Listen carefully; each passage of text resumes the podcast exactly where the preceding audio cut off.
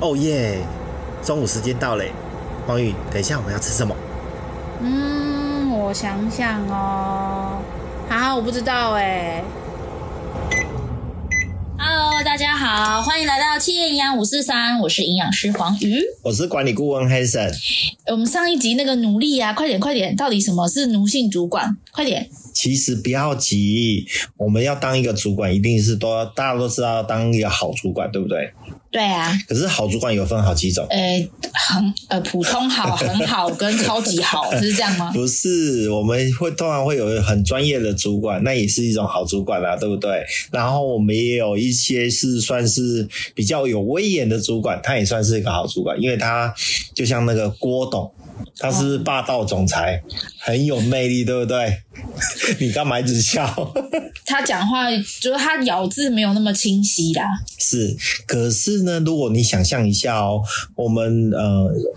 提到过说，我们之前呢、啊，就是在客服中心做事。那你是个客服人员，如果突然你有一个霸道总裁，然后在霸道的主管，比方说霸道总裁，在你的那个场域啊，一直在巡视的时候，你觉得你会很有心的去服务你好你的顾客吗？啊、呃，会啊。会吗？老板在后面看着。可是你不是发自内心，你会很差，不是吗？当波董在你后面在那边寻来寻去的时候，你不觉得后面有一股阴风吗？会啊，就不知道他到底想要干嘛，就把自己的事情做好啊。可是因为其实我们在做客户客户服务的时候，通常都会让自己的心情心情是可以有有一些感染力的，然后也。虽然说我们客服中心都是透过电话来跟人家沟通，可是你在言语的语气上面会透露出你现在的心情跟感觉。如果说我后面有一个霸道总裁，我心里会紧张。虽然我会把事情做好，可是透透过电话线的那一端，客人也会感受到你到底发生什么事情。你好像后面有一个人盯着你的的感觉来在跟你讲话，这时候你讲话非常不自然，也没有温度。所以这个部分的时候呢，我就思考着说。我如何让我的客服人员或者是我的专员能够开心的做好每一件事情？所以这个跟我们今天的主题有什么关系？有哦，那我就会想办法把他们都服侍的好好的，把每个客服人员或者是每个我的呃我的下属和我的职员都把他捧在手心上面的时候，你觉得他们做事会做得不好吗？会做得好，但我好奇的是，因为“奴”这个字是听起来比较偏是比较负向的，嗯、就是会想到是奴隶呀、啊嗯、那样那类似那样子。我自己啦，对，那所以奴性主管到底是不是一个好的主管？我觉得 depends，就是说，像我在管 IT 的时候，通常我就不会带奴性的主管，可能我会带一个专业的主管。那但是在呃奴性主管的部分，其实我会用另外一句台语来讲：欢喜者刚完休。哦，我们用这样的一个心态来去管理我的。团队的时候，这时候你会发现说，其实很多的工作内容，你会觉得说，好像侍奉太上皇一样。然后呢，我会帮他们喜欢的帮我的客服人员做好每一件事情，那包含说帮帮他的未来去做沟通，然后帮他争取场域的一个舒适度，然后甚至于说，我会想办法在他们的服务客人的过程中，有放很多很多开心的元素，包含零食，包含玩具。甚至于我会想要很多游戏来去帮助他们去创造好的一个呃的氛围。那这时候呢，你就会觉得说，虽然我是一个奴性的主管，但是呢，我会觉得，然后他们都会创造一些很好的客户满意度回来，他们也会创造很好的绩效回来，甚至于会帮助我达到我一些超出我个人这个主管的一个期望值。所以，以对我来讲的话，奴性主管。对于我这个管理的模式来讲的话，是非常非常有效的，在适用于一些以服务为本质的一些工作内容的部分，来做一个帮助你做一个团队的管理。哦，那所以这样听起来，奴性主管通常会出现在哪一些地方？哦，第一个就是我刚刚讲的客服中心，那第二个部分就是在职场上有很多的不安全感的，包含说，例如说像现在目前，只要你面对客户，你必须要直接面对客户的一些工作场域或工作内容的时候，你通常都会需要有一些奴性的主管来帮助你做事。举例来说，哎，今天客服中心是第一线会面对客户的嘛？那另外一个部分就有点像是说我的保全人员，或者是说我在呃。百货公司的柜台小姐，好了，他们都是直接面对客户，那他们随时也会遭遭受到客户的一些刁难啊，或者是说一些不合理的对待。这时候他们在职场上的不安全感会相较于一些一般来讲在职场上面，呃，坐办公室的一些行政人员，他们的不安全感会更多。有时候甚至于你会觉得说，啊，举例来说，之前不是台风天，然后再讨论说柜姐到底要不要去上班。对，如果说这时候你有一个奴性主管跟你讲说，台风天的部分一定要注意安全哦。然后如果说你们呃依照公司规定，虽然说你们一定要来上班。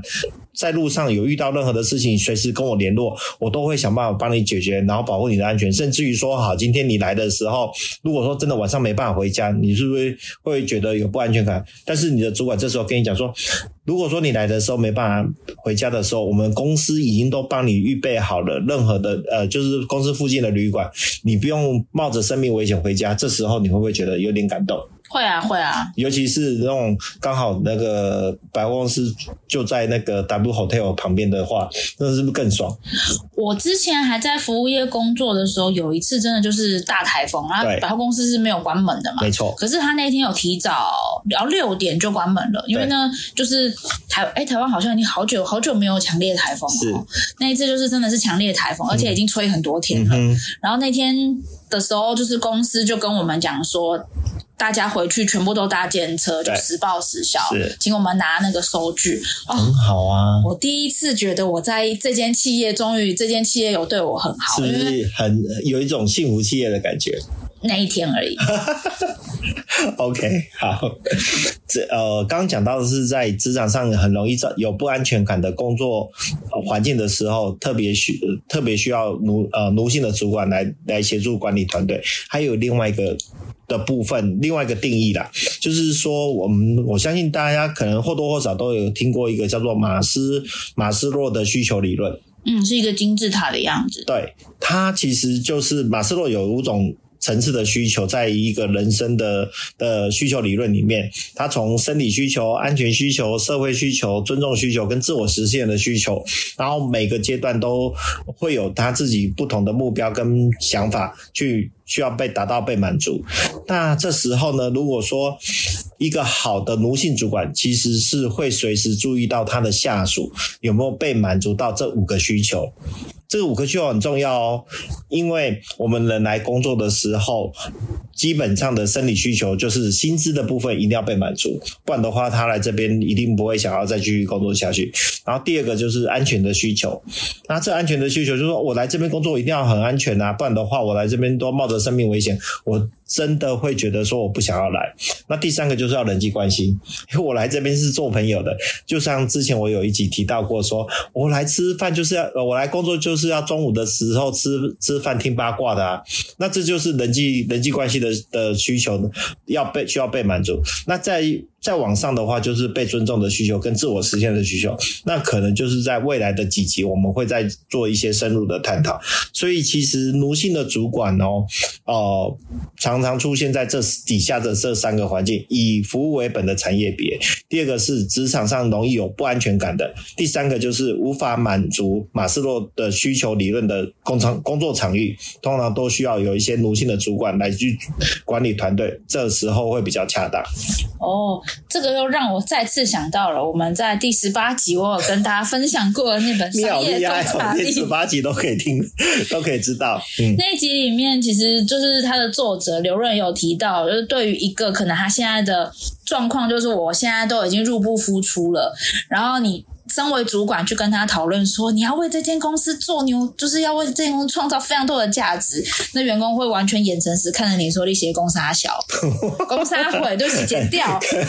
然后就是会有会有会有这样子的状况，所以就是他在讲的，就是要需要呃，主管需要知道员工正在哪一个阶层，依照这个阶层去投其所好，然后去激发他的善意。没错，所以其实在，在呃我们在工作做场域的时候，通常都会需要一些不同呃不同样式的主管来满足我们团队的需求。那我们刚刚提到是奴性的主管的部分，奴性主管通常都是如何去满足我们刚刚讲的这几个场域的需求呢？这时候就由我来帮助各位来做一个。经验的分享，然后不能说是最好的一个解决方案，但是至少在我的经历上面来讲的话，它是可以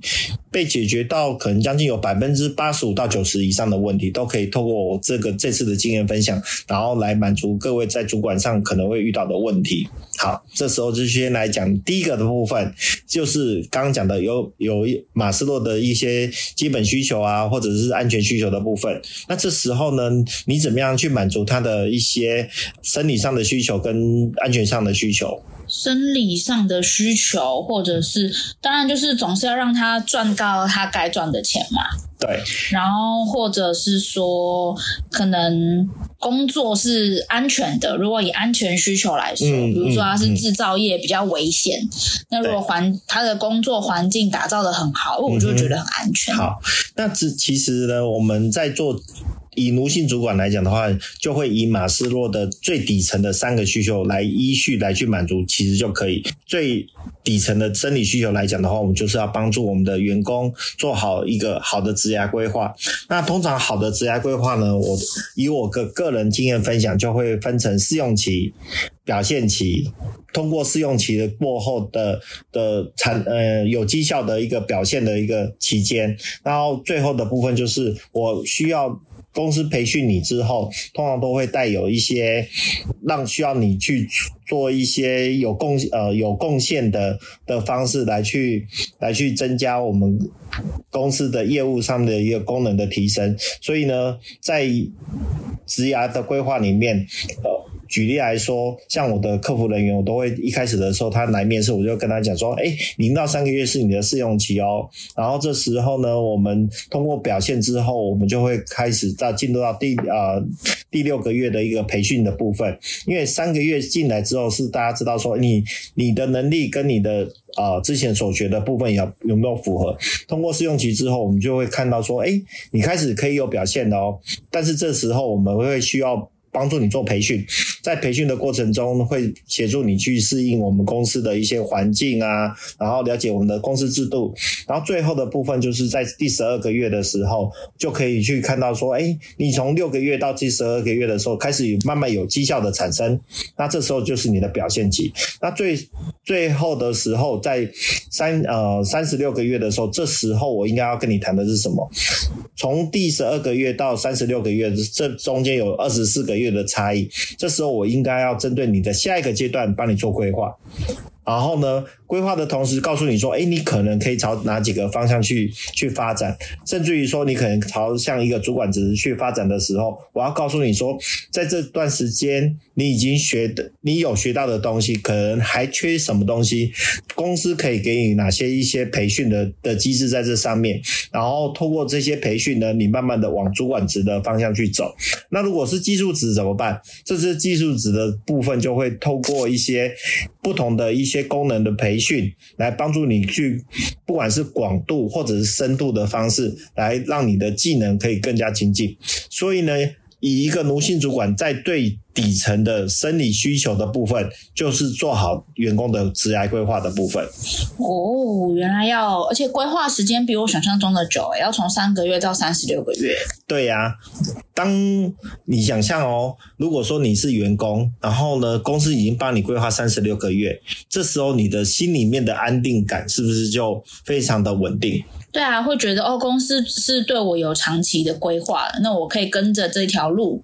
慢慢的往上。去发展，会走得踏实。没错，没错。所以在这一块来讲的话，就是当我们已经满足到我们的最基本的生理需求的时候，我们就可以往下一个阶段安全的需求来去做一些规划。这时候呢，做当做一个奴呃奴性的主管，你觉得应该要满足他怎么样去帮助他满足他安全的需求？满，我刚刚就我刚刚前面有分享，就是工作的环境是安全的啊。是啊，所以其实工作环环境里面，如果说有人觉得不安全，通常来自两个来源。第一个来源是什么？人跟环境。对，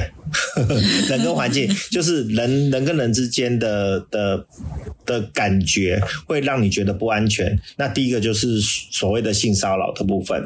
通常呃，现在目前不管是男生女生，其实都会多多少少都会觉得性骚扰这件事情是一个非常困扰的事情。尤其是之前是女生，现在其实连男生也有。所以我们如何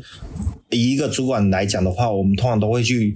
做一些工作场域的巡视，然后去看一下说，诶，是不是有，是不是有类似这样的一个行为，慢慢的被呃再发生。如果说我们能够预防于源头的时候，其实可以避免后续更麻烦的事情，事事情要被解决。所以呢，性骚扰这件事情也要需要透过不管是中介主管。或者是基层主管，随时去看到一些可能需要被注意到的事项或被预防的事项。举例来说，我们我曾经看过一些呃一个男生，他觉得说，哎，我随呃我我把所有的人都当做是一个都都当做是一个麻吉，然后呢，所以呢，他就会不经意的搭在一个女生的。的肩膀上面好了，那这时候呢，有些女生会觉得不以为意，可是有些女人会非常的介意。这时候，如果说我看到的时候，我就会看到，诶，这女生的表情，她她有一种没有为难的。的表情的时候，就不要代表说他觉得很介意。这时候，我们当一个当一个主管，就必须要透过基层主管或透过他周遭的朋友，告诉这个这个男生说，你不可以再做做这样的动作，因为做这样的动作会造成人家的困扰。如果说你跟他讲了之后，呃，不能收敛的话，那这时候你就要去做预防。那这预防的过程中，就是告诉他说，诶，我要正式的跟你提出说，你必须要降低你这样的行为哦，不然的话，我们这。边后面会有其他的动作来去做约束你的部分，所以呢，在安全的需求呢来讲的话，第一个要被直接避免的就是性骚扰的部分。那第二个部分就是大家非常在意的部分，一般来讲，员工都最怕的就是是主管的职场霸凌，因为主管带有他的权威，跟一般同台之间的啊职场霸凌来讲的差异点是在于说，通常这主管的职场霸凌都是敢怒而不敢言，这时候呢，你要怎么样去做预防呢？就是你要告诉他说，诶，我这个主管，你随时可以随时随地可以来找我，然后甚至于你可以跨越阶级的观念来告诉我说，诶，我们现在职场上面有没有类似这样的一个霸凌现象？因为职场霸凌跟你的呃跟。在处事件的处理上面来讲的话，它不是等同于一般的所谓的报告的阶级。你就有点像说，哎，我这些当我的业务上面有有一些问题的时候，我可以必须要先跟我的主管报告。没有，这时候你可以跨越你的主，你的直属主管，而去跟公司最高层级去做一些啊、申诉的部分，来避免职职场主管的职场霸凌的现象。甚至于 HR 都会有一些所谓的职场霸凌。你的一个申诉信箱，你可以直接投诉到那边去。那这时候以我来讲的话，我就会大力的宣宣扬跟宣导有关于职场霸凌的一些预防的方式跟公司的政策，来让我们的员工能够很安心的在我们的场域去做工作，这样的一个方式。然后最后一个呢，就是大家大家在工作的同时，都是需要一个好的氛围，就像我之前所讲的。来来上班，目的就是在午餐的时候听八卦。其实这件事情来讲的话，就是会让人家觉得很窝心。那对于一个主管来讲呢，我希望带给